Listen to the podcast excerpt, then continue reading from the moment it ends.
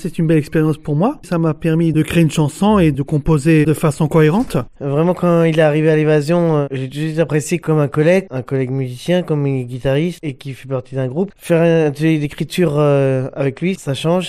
C'est une belle expérience que j'ai déjà vécue avec euh, le groupe Cash Cachou. J'ai bluffé hein, quand il a lancé l'idée. Euh, on a vu composer un morceau en un coup.